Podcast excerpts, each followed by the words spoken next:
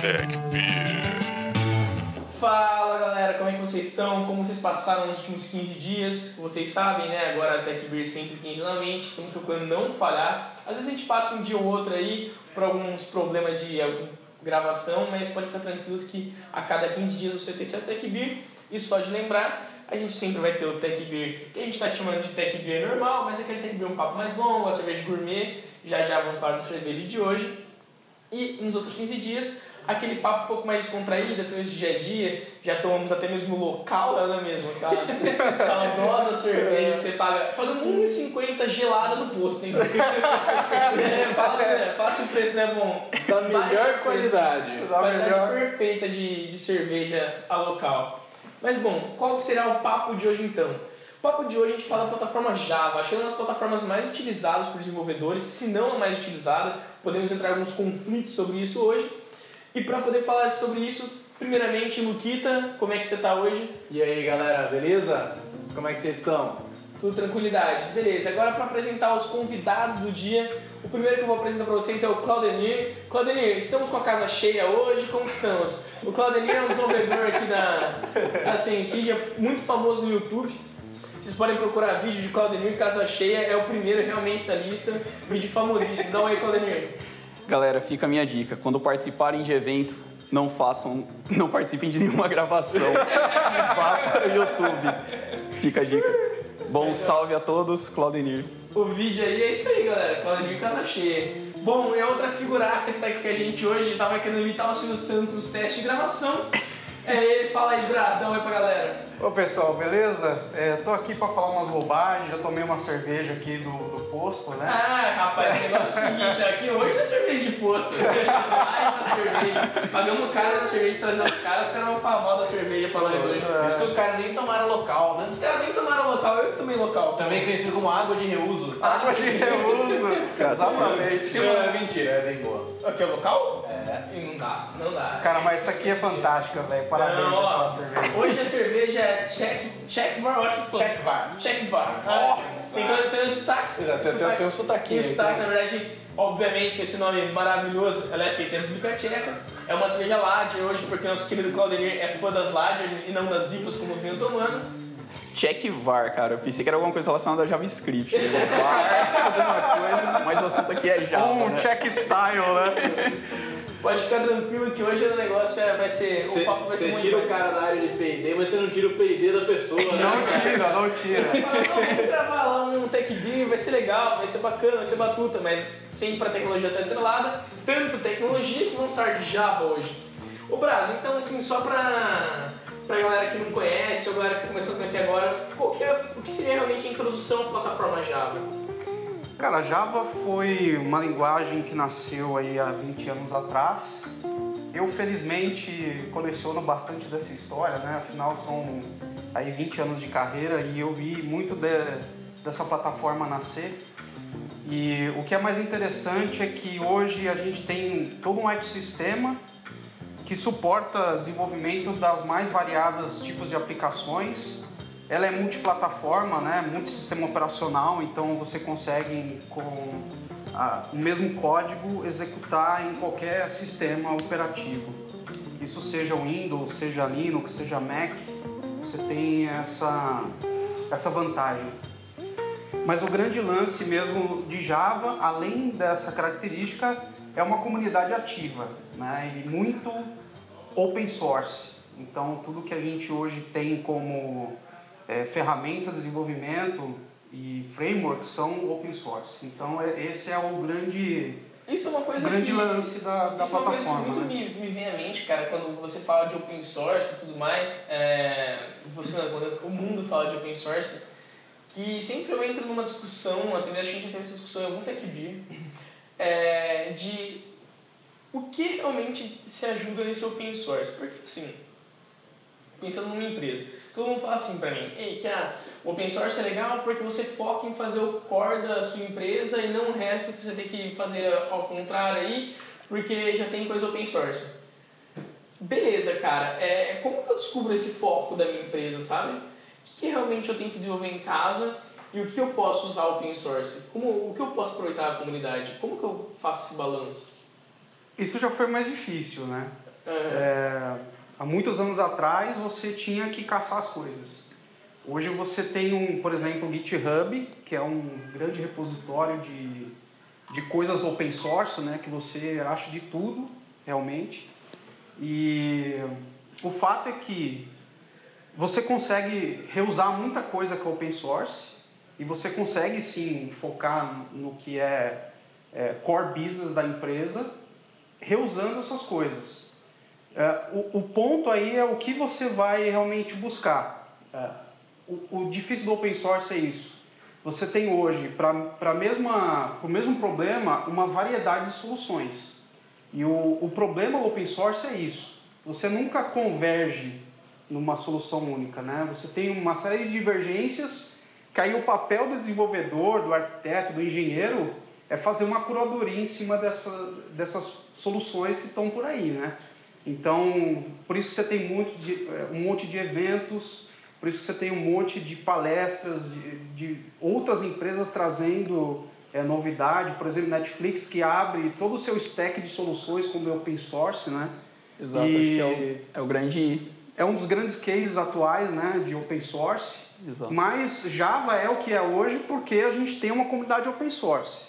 É, se não fosse isso, se a Sun tivesse fechado, né, é só meu, é, ninguém põe a mão, é, a gente com certeza não teria nada do que a gente tem hoje né, dentro da, dessa plataforma. Então, no fundo, é, seja no mundo aberto ou no mundo fechado, né, no mundo é, corporativo. corporativo, muito provavelmente a gente não vai achar uma, uma solução que atenda 100% do nosso problema. Não. Mas no mundo open source a gente vai achar uma que atenda 98, 99%, e aquele 1% você pode desenvolver e devolver para a comunidade como um caso de uso do seu problema, né? Como você solucionou aquele problema. Pode ter um outro cara que então, tem um é problema que, tipo, parecido. Uma coisa que eu fico muito assim, com o pé atrás, na verdade não é bem pé atrás, é realmente eu acho que falta de entendimento.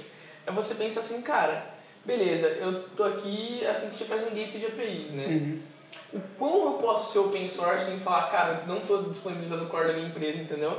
Eu, eu tenho muito esse pé atrás.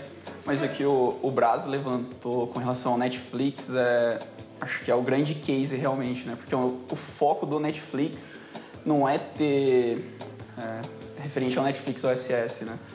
Eles criaram diversos módulos para lidar com, para trabalhar com microserviços e o core do Netflix não é esse é, monitorar esses microserviços, e sim entregar o, o, vídeo rodando no celular, em qualquer lugar. Qualquer dispositivo com qualidade.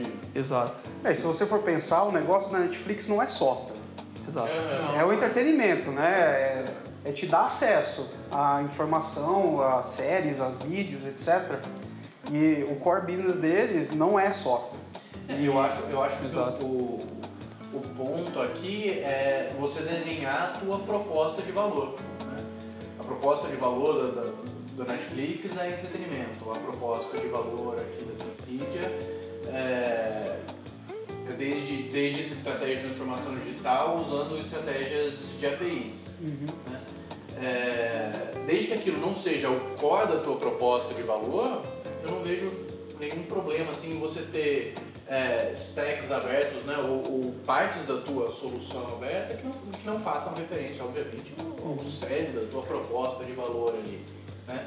É, mas para contornar muitos dos, é, das dificuldades e dos problemas que, que se encontram ao longo da, da jornada de desenvolvimento do produto, é, muitas outras pessoas vão cruzar com, com esses mesmos problemas, né? E, e, isso pode ajudar as pessoas a resolver os problemas de forma mais rápida ainda. Com certeza.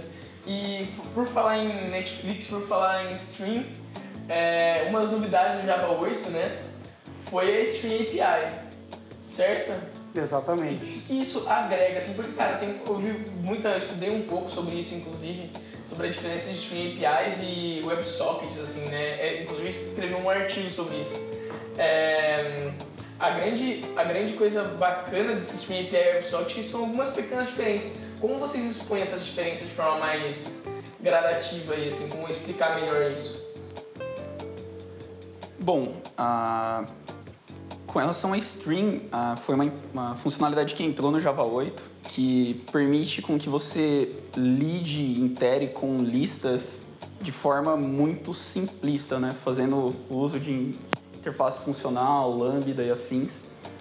E trouxe um outro paradigma para a linguagem que mudou bastante.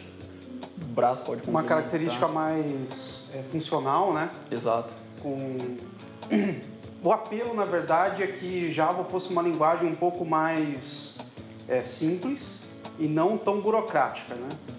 Porque esse sempre foi uma das grandes reclamações de, de todos os desenvolvedores é que a gente tinha muito código para fazer pouca coisa. E, e hoje eu, eu algumas coisas que foram feitas no, no Java 8 me desagradaram mas por outro lado eu entendo que foram feitas para suprir essa necessidade como linguagem, não como plataforma, né? Uhum. É, Java é meio confuso porque tem essa questão de o que é linguagem e o que é a plataforma. A gente tem uma linguagem chamada Java e a gente tem uma plataforma chamada Java. A plataforma seria e... os JDK, as coisas assim da vida, não? É, mais ou menos isso, né? A gente tem dentro da linguagem, dentro da plataforma Java, uma virtual machine Uhum. E a gente tem as linguagens que executam em cima dessa virtual machine. Então, uma das linguagens que executa em cima da virtual machine é Java. Quando começou, tudo era Java. Né? Aí foi lançando Groove, aí lançou Scala, outras linguagens que executam em cima da mesma JVM. Né? Então, tem essa confusão ainda é, do que é a linguagem do que é a plataforma. E Java sempre foi uma linguagem realmente mais primitiva. Ela nunca foi uma linguagem, é, por exemplo, como JavaScript, que é uma linguagem dinâmica, fracamente tipada. É, Java sempre foi uma linguagem tipada, é, muito rígida. Né? Uhum. E aí a Java 8 tentou fazer com que essa linguagem ela fosse um pouco mais flexível e não tivesse tanta burocracia. E não conseguiu? Conseguiu em alguns aspectos, né? Porque a gente teve algumas facilidades, mas aí criou outros problemas. A polêmica, e... a polêmica, hein? mas, é sempre, mas é sempre assim, né? É, quando a gente tenta resolver um problema, na verdade a gente cria outro. E, Com certeza. E viva os problemas, né? Assim a gente tem o que fazer. É isso o trouxe fazer a gente trabalhar, né? Exatamente. Senão, se não tivesse problemas, para que estaríamos aqui? Né? Exatamente. Né? Mas vocês diriam que é vantajoso alguém estar, por exemplo, no Java 7 migrar para o Java 8? Ah, com certeza. Sim. Não só pela linguagem, mas também pelas implementações que foram feitas na própria VM, né? É, questões de performance, melhoria de garbage collector, é uma série de coisas que, com certeza, quem está no Java 7 ainda deve migrar imediatamente para Java 8 e daqui a pouco Java 9, que também trouxe. Quando outras... saiu o Java 9? Já saiu? Ah, não sei. Eu sei que teve um atraso de seis meses é. para a data prevista, que estava prevista, mas eu não. Não sei, não sei a data, mas o que, o que é importante é que o Java 9 trará diversas evoluções é, em termos de plataforma e também algumas coisas de linguagem, eh, algumas funcionalidades novas aí que com certeza vão ajudar é, no desenvolvimento e enfim, tem todo um roadmap aí, tem JCP. Tem alguma coisa que vocês querem elencar do Java 9? O Claudinei está ansiosaço aqui para... Não, não, é, só complementando ainda sobre o Java 8 aqui, ainda seguindo na mesma linha, é, que o Brás comentou né, sobre o, essa questão que foi um pouco polêmica, a questão do Java 8 foi com relação a, a, a questão do streams, eles implementaram na interface o operador default, né? Uhum. Que é. para não quebrar todas as collections, eles inseriram esse operador default na interface e aí conseguiu implementar, inserir um corpo na interface lá. Uhum. E aí? e aí? a gente tem que reescrever todos os livros de orientação objeto, né? isso aí, cara. Simplesmente isso. Só isso, né? O Deitel deve estar tá com os cabelos arrepiados uma hora dessa. Mas assim, é, isso foi feito porque não tinha jeito, cara. Sim. Se eles colocassem um novo método, por exemplo, na, é, na interface list, pronto, cara, o mundo ia quebrar. O mundo ia quebrar. Então, tem uma questão que Java sempre foi muito excelente, assim, excelência na na retroatividade, né, cara? Você, ao migrar para uma nova versão, você tem garantia de que nada que é passado vai quebrar. Então você consegue ter essa garantia de que a migração ela vai funcionar sem que você tenha impacto de implementação. Então isso o Java sempre foi muito preocupado e Java retroativo, trou- né? É, retroativo. E, e Java trouxe para a comunidade de software mundial e aí um, um processo de desenvolvimento muito maduro. É, e contribuiu para surgir outras novas linguagens muito mais inteligentes e, e processos melhores, né? Sim. Ah, com certeza. E tipo, o Java, assim, é, quando eu comecei a programar em Java, é, eu programei, no, comecei a programar no Java 1.4 e programei depois no Java 1.6. É, você viu como eu Uau. tô É uma diferença pra caralho. terrível. Uma diferença terrível. Cara, e tipo, quando eu comecei a programar no Java 1.6, era assim tinha lançado o Java 1.6, foi quando eu entrei desenvolvedor na, na CIT. E era muito melhor já que o Java 1.4, eu já queria matar o Java 1.4. Cara, e tipo, mano, exatamente isso você falou das lists, né? É total, cara, no Java, do Java 1.4 pro Java 1.6 as listas mudaram muito já. É, essas mudanças, não, até, até hoje, tipo, eu, é, eu tenho esse conflito interno de que se esse, esse retroativo realmente é legal você manter, porque tem tanta coisa boa pra você modificar, fazer um refactor no seu código e ficar bom de novo, e não ser mais tão é, tão depreciado assim, que eu acho que faria sentido até mesmo falar, cara, até o Java 4 a gente garante, antes disso não muda, tá ligado? E assim a cada versão, acho que seria muito melhor, cara. Porque não dá, depois você tá mexendo no Java, cara, tá mexendo no Java 6, daí chega um bug daquele sistema que é Java 4, daí você quer mudar alguma coisa que não consegue, você tem que dar todas as libs, né? Não tem como, Exatamente, né? exatamente. É foda demais isso, não tem como mesmo. E essa inserção também do default na interface é meio, é meio estranho porque agora você quebrou um pouco o parad- o paradigma porque você pode lidar até com herança múltipla, né? No- É, é. Ficou meio... Na verdade, assim, né, cara, eu acho que não é porque existe, a gente deve usar. Sim. Eu acho que esse tem que ser o. Tudo depende da arquitetura do É, produto. né? eu acho que tem, que tem que ter esse senso, né? Do tipo, foi inserido por uma necessidade, né? De não quebrar as implementações. é, E fora isso, não é porque existe eu vou usar e sair usando a torta direita, né? Tentar manter um pouco da, do que a gente até então tinha como orientação objeto. Né? Tentar manter nossa interface sem código, enfim. Perfeito. Mas o que é esse projeto, o projeto Nashorn que surgiu pro Java, pro Java 8 aí? Cara, o Nashorn é uma tentativa frustrada de competir com o Node. Desculpa, mas eu não consigo ver algo diferente disso, entendeu? É, é uma engine para você rodar JavaScript na JVM. Uma JVM. Ah, só que não dá nem, nem, nem Ah. boca pra Node e Coderinho. Coderinho é um nodeiro da vida. É, eu sou entusiasta, mas nada a declarar sobre. No, node maior, maior. Estou do lado do. Java. Não, mas o, o Nashorn ele veio para complementar o que o Rhino fazia na versão anterior, né? Sim, sim. Com certeza veio com novas melhorias para Mas nada de bom assim. Para falar a verdade, eu não, não tenho um comparativo entre ambos, mas com certeza para ter vindo no Java 8 trouxe não, mas assim, entre, melhorias. entre o Nashorn e o, e o Node, Não, não tem nem comparação. Ah, não tem né? comparação, cara. Não tem. É, Node, é, Node trouxe para o JavaScript um profissionalismo. Isso é inegável. Porque até então o JavaScript era uma coisa nojenta. cara, sendo bem sincero, a JavaScript pra mim, é- antes de Node era só gambiarra, tá ligado? É. É, é aquela parada que você- faz a gambiarra, você cria o pacotinho pra pôr dentro de Java e se chama de solução. Exato, exato. Enfim, Era é isso que era JavaScript. Era isso. E Node trouxe realmente um, todo um profissionalismo para esse mundo de JavaScript que era necessário, cara. É, JavaScript é aquele mal que você tem que conviver. Então, Uhum. que conviva bem. Né? que você consiga é, conviver bem com esse cara aí. E Node trouxe realmente um, um ecossistema bem interessante para quem quer desenvolver JavaScript. Né? Isso é inegável. Vários. Mas o Nashorn, ele é um projeto que ele é mais, ah, diríamos, um complemento do que querer competir com o Node, né?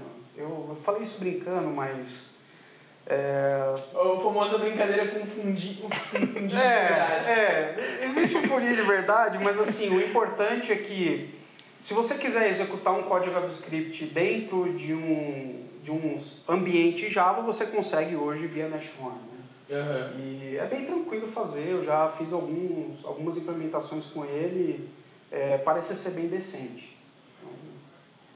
Dá pra fazer umas Parece, coisas dá- parece que dá pra interessantes. usar. É, dá pra usar, dá pra usar. Mas use com moderação. Quando, quando você chegar naquela lá, fala assim, então, é, é Nashorn ou a gente coloca Node? Node. Dá pra usar, mas verifica antes se não dá pra resolver com o Node. Ma- Manja aquela, aquele vídeo do Porta dos Fundos, o cara fala assim, é, você prefere ter alguma coisa ou dois centímetros de pau, cara? Dois centímetros de pau. é tipo assim, é, faz a gambiarra do script ou Node? Node. É, faz é, Rhino ou Node? Node. Faz Nashorn ou Node? Node. É mais ou menos isso. Mais ou menos isso. Os caras é foda, meu.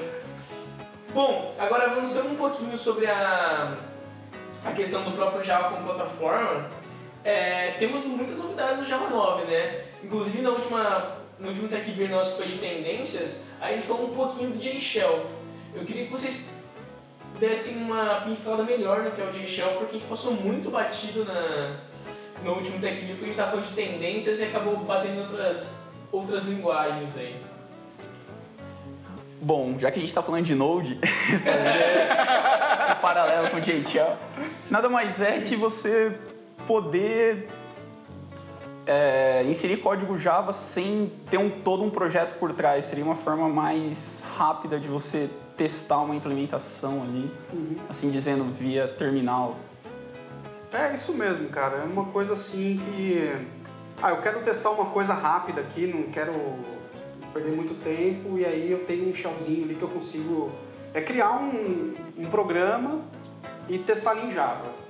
É como se fosse tipo, você, você conseguir rodar o programa mais ou menos. Cara, que assim, então um programa? Então é foda. Mas tipo assim, antigamente, quando eu, antigamente, quando eu programava, é, a gente, para poder rodar o projeto Java, você tinha que compilar, por exemplo, o e-mail, vir lá e subir o projeto. Ah, aí hoje seria mais ou menos como o .NET fazia, que você consegue mudar em tempo de execução, coisa assim ou não? Não, não exatamente isso. Mas assim, cara, o que acontece com Java, na minha opinião, e o que eu tenho observado já por 20 anos aí? A gente tem um processo que é importante, que é o JCP, só que as respostas que Java dá sempre são com delay. Então as coisas acontecem no mercado, são coisas que impactam, que geram é, uma transformação, e aí Java vê que isso é importante e aí tenta incorporar dentro da solução como plataforma. E aí, obviamente, né, a gente tem um delay dessa solução, porque ela tem que ser desenvolvida e tudo mais, e, e você passou do tempo. né? Então, Java hoje, é, por- todos os processos que tem, que são necessários, né, tem que existir esse processo, acaba respondendo a essas questões de mercado é, um pouco mais com lentidão.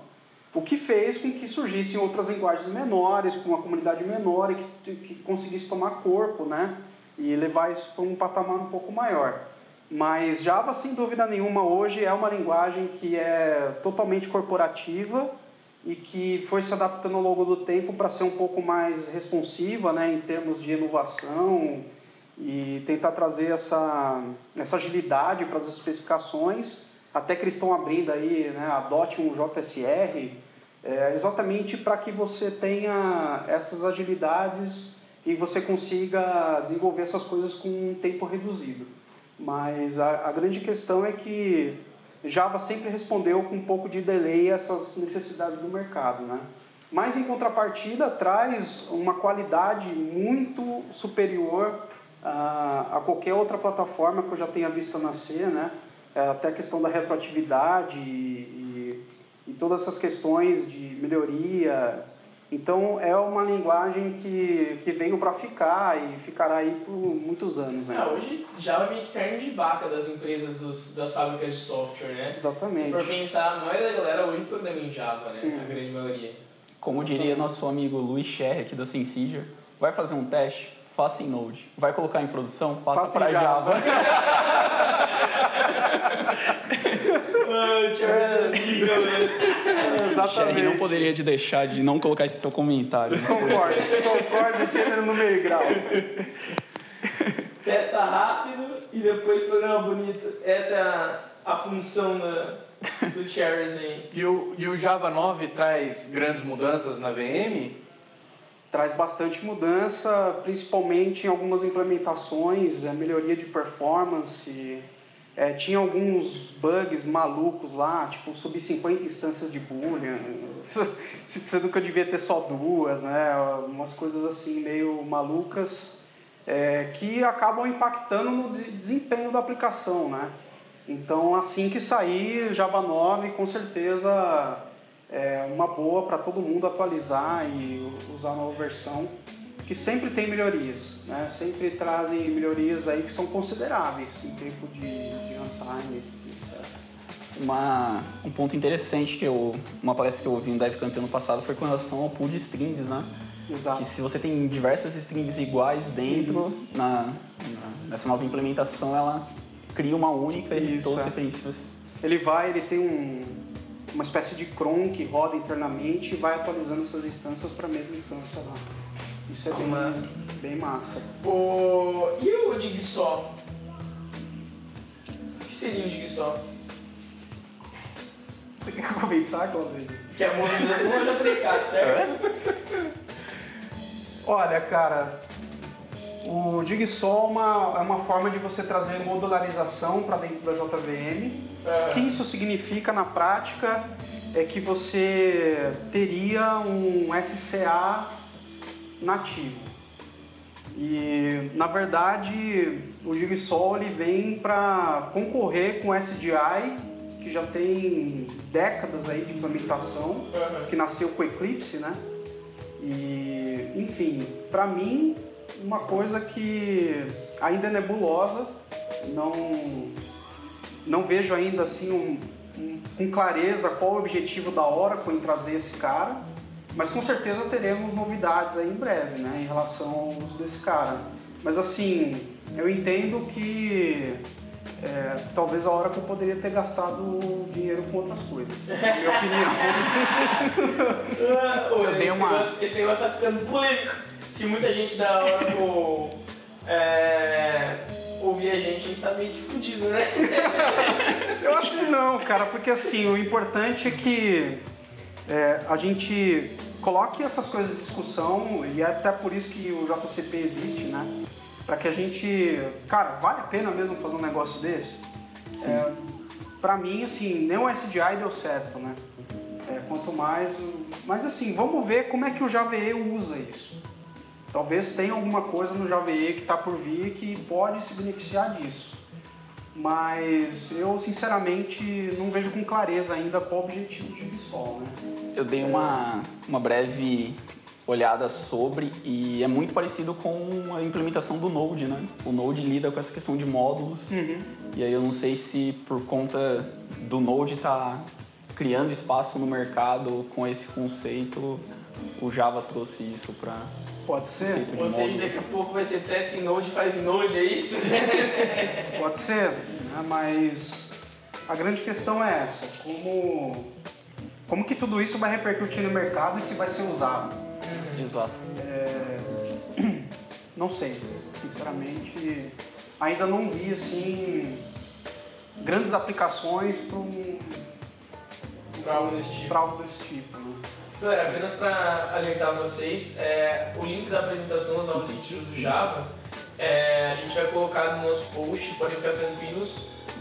É, e vai estar o link para vocês com a apresentação bonitinha e vocês conseguem dissertar sobre lá.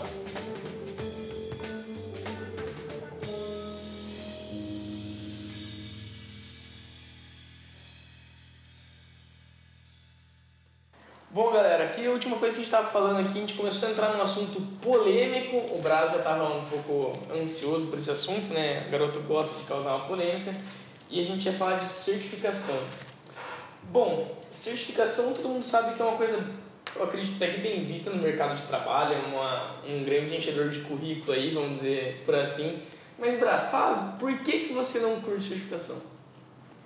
Ah, na verdade, assim, cara, não é que eu não curto, né? É, eu acho assim, certificação é importante no sentido de que você estuda para ir bem numa prova, né? O problema das certificações hoje, e na, na verdade na educação como um todo, é que você é gabaritado dentro de um conhecimento que é tido como aquele conhecimento que você tem que ter. Isso na escola ou qualquer outro tipo de, de prova, né? E basicamente hoje para você passar numa prova de certificação você decora tudo que você precisa e você vai bem na prova e depois você esquece. É assim que funciona o sistema educacional. Como você sempre fez no colégio. É, exatamente. E aí o que me preocupa é, é essa coisa do, da certificação ser mais importante do que o conhecimento em, em si, né? A certificação apenas diz que você tem uma noção do que, do que aquele assunto se trata. E não é só de Java, né? É de qualquer coisa. E vai muito mais do profissional é, passar essa barreira e realmente buscar o conhecimento que é necessário para que ele se dê bem. Então, assim, dizer que um cara certificado ele tem o conhecimento necessário para desempenhar bem a sua função não necessariamente é verdade. Assim como quem não é certificado não tem o conhecimento necessário. Então eu entendo que. Então você acha que hoje a galera tem que investir muito mais do seu tempo em realmente aprender e conseguir provar que sabe aquilo através de, sei lá, até mesmo ter um GitHub com vários projetos, ter um, um blog falando sobre aquilo Com certeza. do que você realmente ter uma certificação. Com certeza, o seu código diz muito mais sobre você do que você mesmo, né? Então, hoje a gente tem formas muito mais interessantes de você mostrar o seu conhecimento, né? tendo uma conta no GitHub, publicando o seu código e fazendo projetos, compartilhando, é, participando de projetos open source, né? que é um, um grande construidor de carreira, do que você simplesmente só focar em tirar todas as certificações da Oracle e dizer agora eu sou o cara. Né? Na verdade, esse é um processo que é importante, mas ele não é essencial, fundamental, né? O, interessante é que você crie em volta de você um, um ecossistema, um, ecossistema seu, né? De coisas que você fez. Eu acredito muito no autodidatismo, né? Mas também você procurar formas de fazer um curso aberto, né? Pegar uma escola que tenha é, bons professores ou até mesmo alguém que está no mercado criando cursos e tudo mais, hoje é muito aberto, né? E as certificações, ela funcionou bem ali na década de 80, 90, até meados ali do início dos anos 2000, funcionou bem, cara, mas hoje você tem tudo isso muito disponível e é fácil para você estudar e enfim, eu acredito que a certificação é importante, né, para você provar que você tem aquele conhecimento, mas eu, eu vejo ainda uma supervalorização disso, né? É, a, a, eu entendo que a certificação ela deve, ela deve servir ao propósito de atestar por um, um, um conhecimento da pessoa. Sim. Né? É, e se ela passa a, a ser duvidosa de qualquer forma, né? o cara, por exemplo, o exemplo do cara que estuda passa na certificação, mas é, cinco minutos depois é, já não, não então... consegue aplicar aquilo, é, a certificação é, é, um atestado falso, né? né? Que ela só serviu para o cara só estudou para passar na prova da certificação uhum. e uhum. tudo mais. Exato.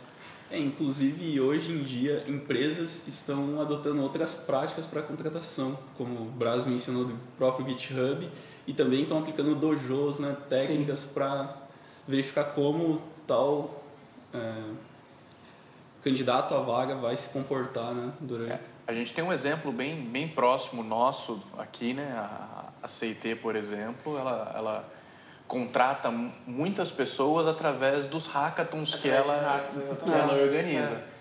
É. é. É, uma, é uma situação em que eles conseguem, né, eu não vou dizer avaliar, porque avaliar é uma palavra bem difícil, né? mas eles conseguem é, ter o feeling de como a pessoa desempenha né, dentro de um hackathon de 24, 48 horas, 12 horas, enfim. Você está ali observando a pessoa em ação, né? É, é uma, uma coisa, uma até mesmo que a, o Colorinho pode até falar melhor, que com certeza ele vai lembrar dessa história que a gente já discutiu antes. Qual que é aquela empresa dos Estados Unidos que coloca mais de cinco pessoas para te entrevistar mesmo? Não, é uma empresa do Brasil, que é o pessoal da Lambda 3, né? É, é Brasil, né? Verdade. Brasil. A pessoa da Lambda 3, eles colocam, tipo, você vai fazer uma entrevista lá, e eles colocam, tipo, um fórum, que é o- literalmente o seu time que você vai trampar. Vamos supor, você tá numa. você declarando uma vaga de. de sênior ou de Ah. pleno lá dentro. E eles têm um, um viés muito forte técnico, né? Então os caras, eles. O, o que pra eles é o, o pleno, é o sênior, são coisas que até mesmo às vezes no mercado, no ensino geral, são. Você é pleno no mercado, só que pra eles, assim, na régua deles você ainda é júnior, sabe? Uhum. A régua deles é muito forte. Sim. E eles colocam o seu time para entrevistar e chega um determinado momento da entrevista, se eles acharem que você não está desempenhando nas provas ou no papo mesmo o desempenho daquela vaga de pleno, eles chegam no momento para você e falam assim, cara, é, puta, muito da hora você vir aqui e tudo mais, só que pra gente, na nossa régua, você se enquadraria como júnior e não como pleno ou como sênior. Você quer continuar daqui para uma vaga de júnior aqui dentro ou você prefere ir embora, tá ligado? É um corte meio brusco, né? Se for pensar, né? Tipo, você chegar pro cara e falar, cara, desculpa, aqui senão o que você tá falando. É foda, mas, mano, é uma... Algo que hoje no mercado tá muito conceituado, assim. Muita gente fala do Lambda 3 como os melhores devs lá dentro, sabe? A longo prazo funcionou. Mas é foda você pensar assim, e mesmo a certificação não te salvaria lá, entendeu? Você pro- É, assim, a Amazon faz isso também, né? Ela pega, te coloca ali, é pelo menos meio período de entrevista e você fala com cinco caras diferentes sobre problemas diferentes. É, a verdade é que a gente está no século XXI e as coisas mudaram demais, é, as relações humanas mudaram. É, hoje a questão não é só você ser técnico, você tem que ter outras competências além de ser um cara bom tecnicamente sem dúvida. né, habilidade de se comunicar, habilidade de negociar, uma série de coisas que inclusive a gente não aprende na escola. E eu acredito que isso é o que faz a pessoa hoje se destacar no mercado, né? Além da marca que ela constrói, né, dentro do, da, da sua área de especialidade. Mas é importante que, principalmente quem é novo, cara, entenda isso, né? A certificação é importante, sim, é importante, mas ela é um passo, né? Ela é um é, é um degrau da escada e não tem que parar ali. E se você não tem certificação e quer ter porque você acredita que isso é importante, estude para valer, né? Aprenda o que você está estudando para você aproveitar esse conhecimento e não jogar o tempo fora, né? Então, eu acredito que essa é a régua para certificação aí, né? Mas o mercado tem mudado muito em relação a isso, mas ainda existem empresas que valorizam demais a certificação é, como sendo uma coisa super especial e talvez não, não seja mais tão especial assim, né? É, o interessante é que faça se você quer fazer, tire proveito do seu estudo, né? Aprenda para valer. E se para você não faz muito sentido, cara, não é isso que vai te impedir de pegar um, um trabalho legal. Hoje tem outras formas de fazer isso, né? E ainda mais depende também do, do perfil do, do cara, né? Hoje a gente está aqui falando de, falando de Java especificamente, né? E o cara pode ter, sei lá, várias certificações Java, mas tem vaga que pede um cara com um perfil um pouco mais generalista, né? Que É, entenda cara, de mas outras assim, linguagens. É uma coisa que sempre me falaram desde quando eu comecei a programar e eu levo isso como uma verdade pra mim é o seguinte, cara. Não existe programador Java, cara, existe programador bom. Programador bom não importa a linguagem que você colocar, ele vai fazer um Ele código ele tem que limpo, saber de lógica, lógica fazer de um- programação, Ele vai fazer um tem código decente. O- Os termos utilizados, as chaves, as, os parênteses são apenas- apenas meros detalhes para poder citar um bom programador. Não, exatamente. Uma boa, um bom fundamento né, de, de tudo que a gente tem, orientação objeto, programação funcional. É, saiba essas coisas e o- a linguagem é uma ferramenta que você vai usar para colocar alguma coisa em execução. Exatamente, é a grande ferramental. E falando nisso, você comentou disso, E só um adendo, né? O Braz mencionou a questão de ser autodidata, mas hoje em dia a gente tem muitos profissionais bons no mercado que não tem nem a graduação, né? A partir de curso técnico. A gente não tem um órgão que regulamenta isso na nossa profissão, né? Nossa área de desenvolvimento. Isso é de verdade. Tem muita gente que, cara, eu conheci um cara uma vez que, puta programador bom, cara. O cara era formado em biologia, velho. Exato. Né, então. Exato. É, Tem, tem algumas coisas né, que são importantes para o programador e uma delas é a abstração, cara. Abstração é a coisa mais importante para um programador. Se ele sabe abstrair bem, ele vai se dar bem em qualquer linguagem, em qualquer situação. É, se ele não souber abstrair, dificilmente ele vai ser um bom programador. Né? Essa é Essa é a verdade. Exato. Vocês comentaram, vocês estavam comentando de ferramentas, né? E arquiteturas, uma coisa que tem muito vindo à tona, na verdade já virou uma realidade, é microserviço, né? Sim. E quando você pensa em Java especificamente, é, você acha que Java é algo ideal para você criar um microserviço ou você preferia outras linguagens? Porque assim, cara, Node, igual o Claudinho já mencionou a frase do Cherry, né? Você quer testar, você faz em Node, quer pôr em produção, põe em Java. Eu só vou colocar um adendo nesse, nessa minha fala aí, que eu também sou entusiasta da Node, num, de Node e não, não tô colocando nenhum empecilho no caminho pro pessoal não colocar Node em produção, algo desse tipo. Só Tá tirando dele da reta, é só isso. Mas faz em Java, né? avalie com carinho o contexto que vocês estão aplicando aí. Show de bola. Assim, cara, a verdade é que microserviços ele surgiu por uma necessidade é, da evolução dos, dos softwares, que hoje tudo é distribuído.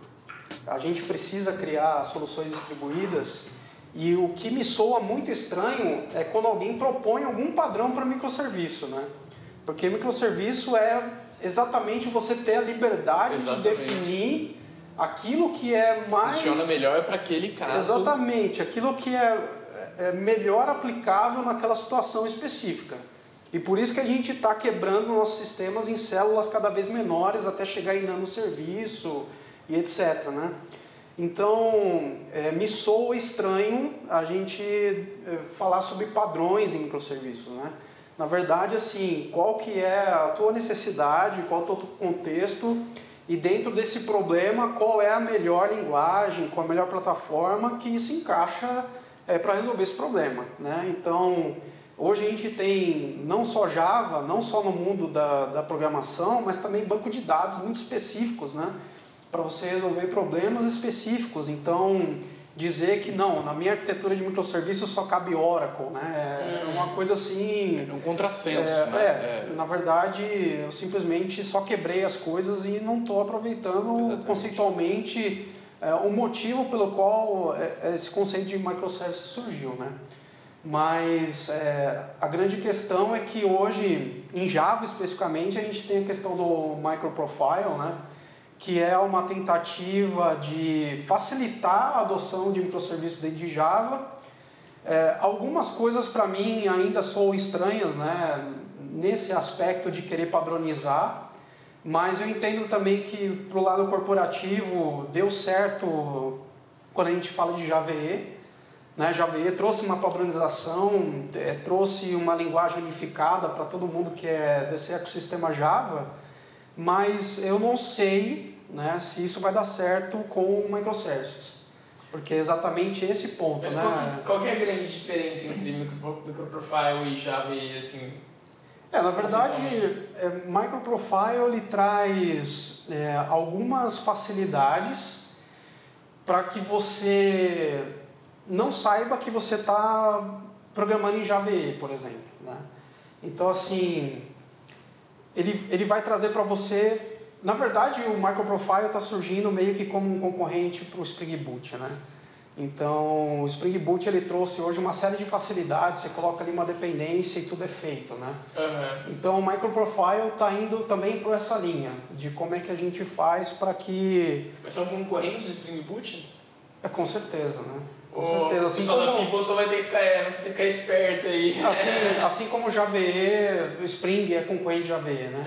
E- Embora Spring use a especificação Java EE, mas a implementação ela É é diferente, da, da Oracle, né? Então, o microprofile está nessa linha aí, né? Ainda para mim é nebuloso, assim, eu estou tentando entender de fato qual é a, qual é a jogada né, de, desse cara especificamente, mas é, anda nessa linha, né, para que a gente possa, é, com Java, ter o menor esforço de adotar para fazer microserviços. E isso o Spring Boot já conseguiu, né? Uhum. Fazer com bastante É, facilidade. o Boot é um grande facilitador, né, cara? Não tem nem como negar isso. Com certeza. E eu sempre fui muito relutante com o Spring, cara. A verdade é essa. é. Eu sempre fui muito. Até eu conhecer o Spring Boot, eu era muito relutante com o Spring em relação a algumas coisas, né, de XML e tal.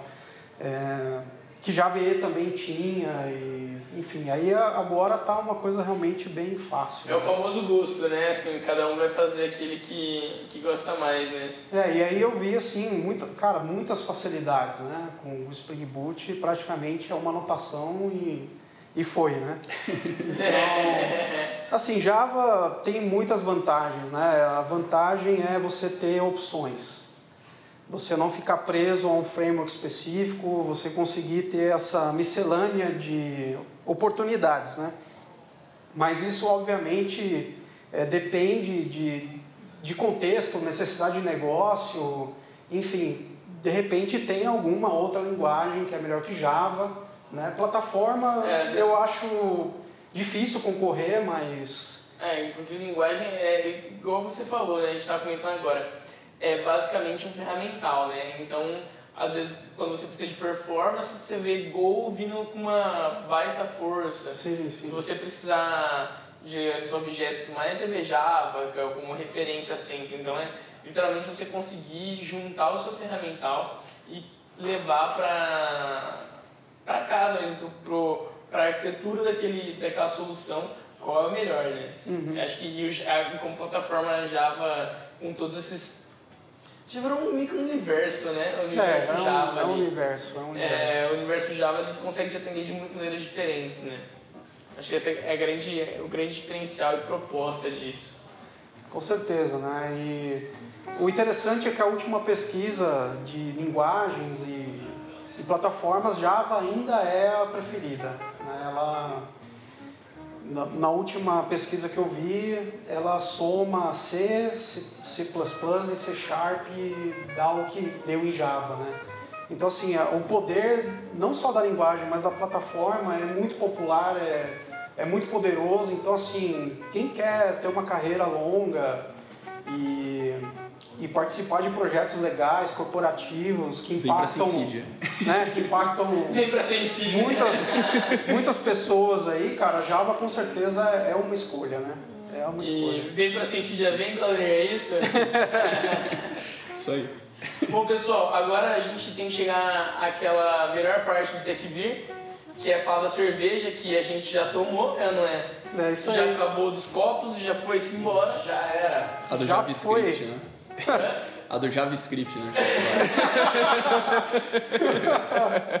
Bom, a cerveja que a gente tomou hoje no Tech Beer é uma, a cerveja tcheca que a gente já comentou. Por favor, Luquita, pronuncie o nome. Ih, rapaz. Hã? Checkvar. Tchekevar. Eu não consigo pronunciar isso, infelizmente. Faltei das aulas de tcheco. Posso, posso trazer uma curiosidade sobre, sobre, essa, sobre essa cerveja? Traga a curiosidade que eu dou uns toques finais. Então. Ela, ela é chamada de Checkvar em alguns países, você sabia disso? Em outros países é como? Na Europa, por exemplo, ela é chamada de Budweiser, mas não, não é a Não Budweiser. tem como, porque se ela é tcheca, a tcheca, a República Tcheca é na Europa, parceira. Não É, na verdade, sabendo. o nome, o, nome da, o nome da cervejaria que fabrica essa cerveja é Budweiser Budvar. E aí Certo. na Europa, por exemplo, ela é vendida como Budweiser Budvar. E aqui no Brasil, por conta da briga com a, O Budweiser. com a Budweiser, eles vendem ela como Checkvar. Mas, mas na República Tcheca, da onde ela surgiu. Ela é chamada de Budweiser Budvar. Mentira. É uma enganação isso então. Exatamente. Caraca, que mentira. Mas bom, é, ela é uma cerveja com 5% de teor alcoólico, então como toda lager, ela tem teor alcoólico baixo, vamos dizer assim. E ela tem só um pouquinho, é um pouquinho mais de 4 que as cervejas brasileiras, porque ela não tem milho, né? Uma cerveja um pouco Nem arroz. Nem arroz. É malte de cevada, lúpulo e água, a famosa receita tradicional. Exatamente. E assim, na verdade, ela é uma receita que ela é muito refrescante. É, você começa a tomar ela, você não quer parar. Pena o preço dela aqui no Brasil. É, Ela é levinha, né? Como, como a, Exatamente. a- a- você, é as como você lagers. literalmente tomar uma, uma lager, você toma aqui, mas com um gosto muito bom. Então, assim, na verdade, é como você tomar uma Heineken aí, né? Que da vida ela vai ser sempre refrescante e sempre muito boa. Ah, e cara, assim, Ela é uma cerveja bem antiga já da República Tcheca. É, e ela tem alguns toques no lúpulo, até mesmo de maçã. Não sei se vocês conseguiram sentir isso. Eu, sinceramente, não consegui sentir a primeira vez que eu tomei. É uma coisa que fica um pouco bem disfarçada ali, É, mas é realmente muito disfarçado, é bem leve. É bem leve. É bem levezinho. É. E, cara, as cervejas tchecas são sempre muito boas, Lager, assim, São uma boa sempre, recomendação sempre muito boas. Pra você tomar no dia a dia, quando você quiser uma cerveja um pouco diferente. Cara, quer dar uma Escola cervejeira sensacional. de- Sensacional, com certeza, sensacional. Aprovado, aprovado. Aprovada, Com certeza. Tomaria uma caixa, a gente Nossa, sabe que fácil. O, o, grande, o grande método nosso aqui no Tech Beer, já que a gente é um cervejeiro de barriga apenas, né? Nós somos cervejeiros literalmente especialistas. Então a nossa grande média é a seguinte: tomaria uma caixa? Se tomaria, a cerveja é boa. Fácil, É fácil, isso aí. fácil. Como diria um cara do YouTube, top, bacana. Bacana, casa cheia, casa cheia. Casa cheia. Eu juro que se a gente tiver autorização do Claudemir, eu vou pôr o vídeo no post, gente. Sério. Briguem aí pra ver o vídeo, porque é um vídeo sensacional. Sensacional, eu vi. Bom, ouvinte, muito obrigado por acompanhar a gente até aqui. Queria agradecer muito ao Braço por ter, e o Claudemir por ter dado esse tempo pra gente. Então, muito obrigado, Braço. Muito obrigado, Claudemir. Legal. Espero ter vocês aqui mais no Tech Beer. Venham com mais temas. A gente, às vezes a gente até demora um pouquinho pra lançar o Tech Beer, porque a gente precisa de tema, precisa desse, Exato. desse viés do pessoal. Então, por favor, entrem em contato conosco. Vocês já sabem, techbeer.com. A gente vai estar lá pra vocês. Muito obrigado, meu caro amigo Luquita. Valeu, valeu galera. Estamos aqui todas, Muitíssimo todas obrigado. as vezes enchendo o saco do pessoal. Muito obrigado ao seu ouvinte e tchau!